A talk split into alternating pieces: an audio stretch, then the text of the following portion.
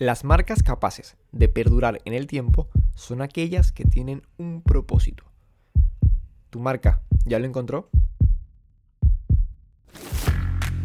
Bienvenidos al podcast Marcapasos. Yo soy Marcelo López y junto a mi alter ego marquetero da Publisher hablaremos de marcas, emprendimientos y negocios. El objetivo de este podcast es que aprendas a gestionar tu marca de la mejor manera y obtengas los mejores resultados. Bienvenidos a otro episodio del podcast Marcapasos. En el capítulo anterior hablamos sobre el concepto de marca, su importancia y cómo crear uno para nuestra empresa, para nuestra marca. Y hoy vamos a hablar de el dolor de cabeza más grande para empresas, marcas y emprendedores, que es el naming.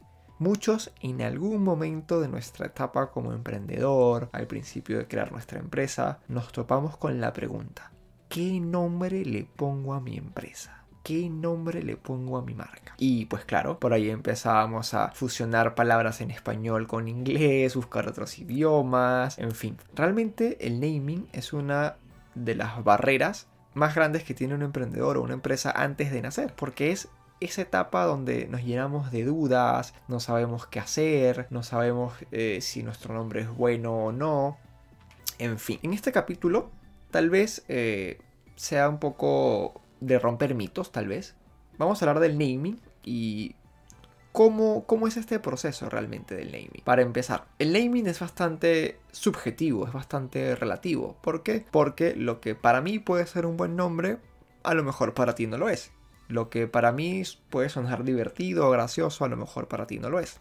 Entonces, para crear el naming, muchos se enfocan en que la fonética, en que sea corto de una sola sílaba para generar recordación, ¿no? Hay un montón de, artículos en internet que te hablan de eso. Pero en realidad, el naming, tiene que gustarte a ti principalmente. Tiene que gustarte a ti y tú estar convencido de eso. Porque si nos ponemos a ver sobre, por ejemplo, namings de, de marcas súper famosas, miren ustedes Starbucks. Starbucks es un nombre largo, pronunciación no tan, no tan sencilla, en inglés, en otro idioma. Entonces, eh, si nos agarramos a esos criterios que te dicen que el naming tiene que ser un nombre eh, cortito, fácil de recordar, pues nada, esta marca no cumple con esos estándares. Y miren ustedes lo que es Starbucks como marca, está, está recontra posicionada, genera un montón de billete, está en muchos países con el naming a veces somos un poco duros y un poco injustos con nosotros, ¿no? Hay ciertos tipos de naming que se pueden aplicar, ¿no? Que podemos utilizar para crear la marca.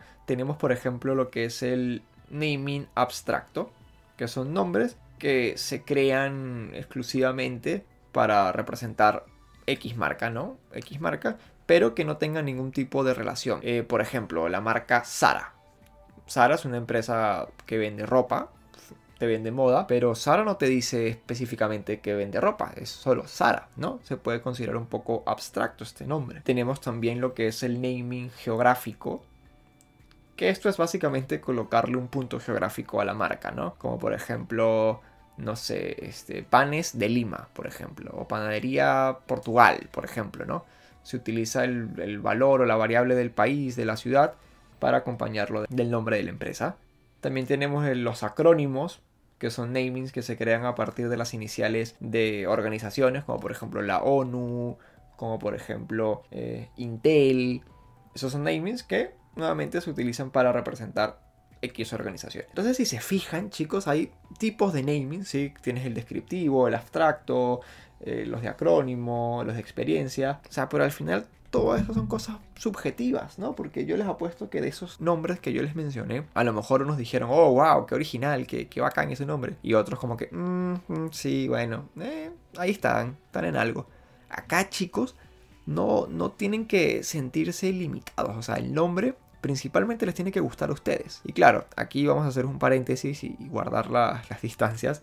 O sea, si tú le quieres poner a tu marca, este, no sé, lágrimas de sangre, por ejemplo, oye, pues eso es un nombre bastante pesado, ¿no? Un nombre bastante heavy. O sea, tampoco se trata de eso, ¿no? Se trata de que si tú algo, algo dentro de ti, tu intuición, tus gustos, te dice como que, bueno, mira, este nombre yo siento que va a funcionar porque para mí representa algo o significa algo relacionado con mi propuesta de valor, con mi propuesta de marca. Láncense con ese nombre y pueden testearlo. Pueden testearlo con eh, gente cercana a ustedes, lo pueden testear con eh, gente relacionada a su target o a su rubro para ver qué tal y bueno, van teniendo un feedback, van teniendo información relevante.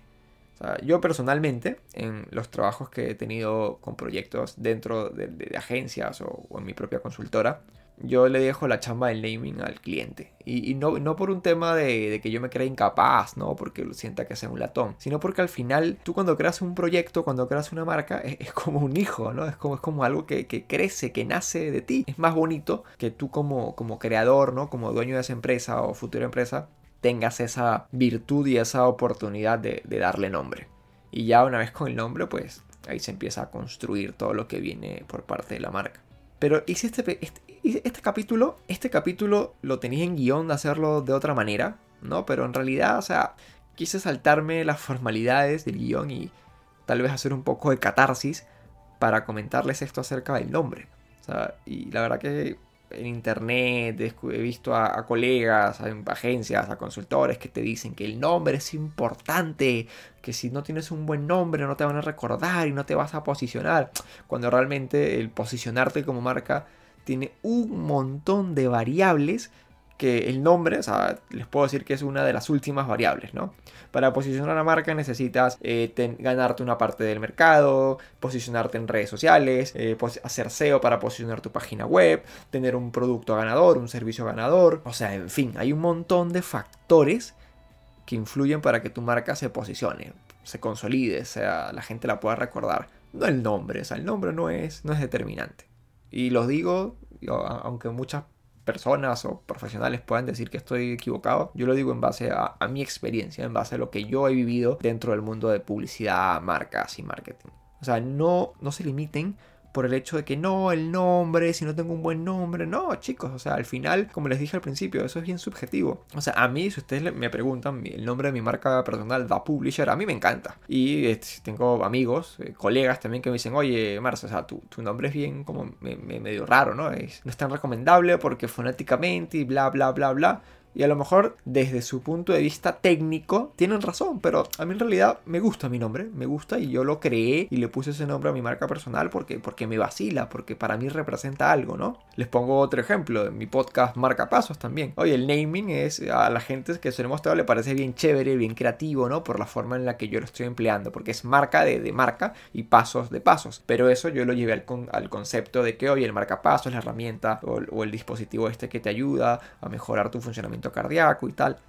Entonces, en este tema del naming, por eso decía que era un dolor de cabeza para muchos, no tienen por qué sentirse eh, mal, no tienen por qué limitarse. Y sorry que repite esto, o repita esto con bastante frecuencia, pero es que la verdad que me, da tristeza ver cuántos proyectos se han quedado ahí porque el naming no estoy tan seguro. Acá chicos quédense con esto, ¿no? Que el, nombre no es determinante para que tu marca sea exitosa o, no lo sea, que el naming no es determinante como para que la gente te recuerde y te, y transformes en una marca amada, porque no lo es. El naming es parte de todo el proceso de construcción que va a tener tu marca, ¿no? Recuerde que tu marca no va a ser solo el nombre, tu marca no es solo el logo, tienes un montón de elementos y un montón de variables dentro de este mundo de marcas que te van a ayudar a posicionarte. Porque por ahí yo conozco marcas con un nombre brutal, un nombre muy bueno, que cumple con todos los requisitos técnicos, pero su comunicación no es tan buena, su, su concepto es incongruente con lo que dice y hace, eh, su logo, no pasa nada con su logo, ¿no? Ahí fíjense que de qué te sirve tener un buen nombre si al final lo demás no, no va en la misma línea, ¿no? Ustedes tienen que enfocarse que cuando van a crear un nombre de marca, oye, que el nombre se identifique contigo y tú con él que el nombre tenga algún tipo de relación con lo que tú quieres hacer o con lo que, quieras lograr, ¿no? Y bueno, puedes testearlo como te mencioné. Lo puedes testear en el offline. Oye, mira, puedes hacer un focus group si quieres, ¿no? En el online puedes hacer encuestas, ¿no? Por ejemplo, puedes utilizar el formato este que te da Google de formularios y no sé, pones los dos nombres que quieras eh, testear los tres nombres o el nombre que quieras testear, ¿no? Y puedes hacer preguntas como que, ¿qué te parece este nombre? Y ¿qué, es lo primero que se te viene a la mente cuando escuchas el nombre, cuando lees el nombre? Y puedes recolectar información que tú, en la cual tú puedes nutrirte y ver, ah, mira, este es el feedback de la audiencia y tal. Nuevamente, y guardando las apariencias, las distancias. No se trata de que, ah, bueno, como el nombre no es importante, le va a poner cualquier cosa de nombre. No, tampoco es eso. O sea, tampoco es eso. Pero, sé, por ejemplo, a lo que quiero llegar es que no, no tienes que buscar el nombre y la fonética perfecta y no, no, porque sea, si, te vas a poner a esperar eso, nunca, nunca vas a salir al mercado, nunca vas a crear nada. Entonces, este capítulo fue enfocado, chicos, en, tratar de que, de que comprendan y, que no se limiten por el naming. O sea, que si de repente están por ahí queriendo lanzar su marca, pero están que, hay que no sé qué nombre ponerle, porque me han dicho, porque leí, porque escuché, porque yo he visto. O sea, láncense, chicos, láncense. O sea, el, nombre de marca, como les digo, no los va a hacer llegar a las nubes o, llegar a la tierra. No, nada que ver. El naming o el nombre es un complemento de la marca. Es eso y porque lo tengas o porque tu naming sea bueno o malo, no significa que tu marca vaya a ser buena o mala. Esto es, chicos.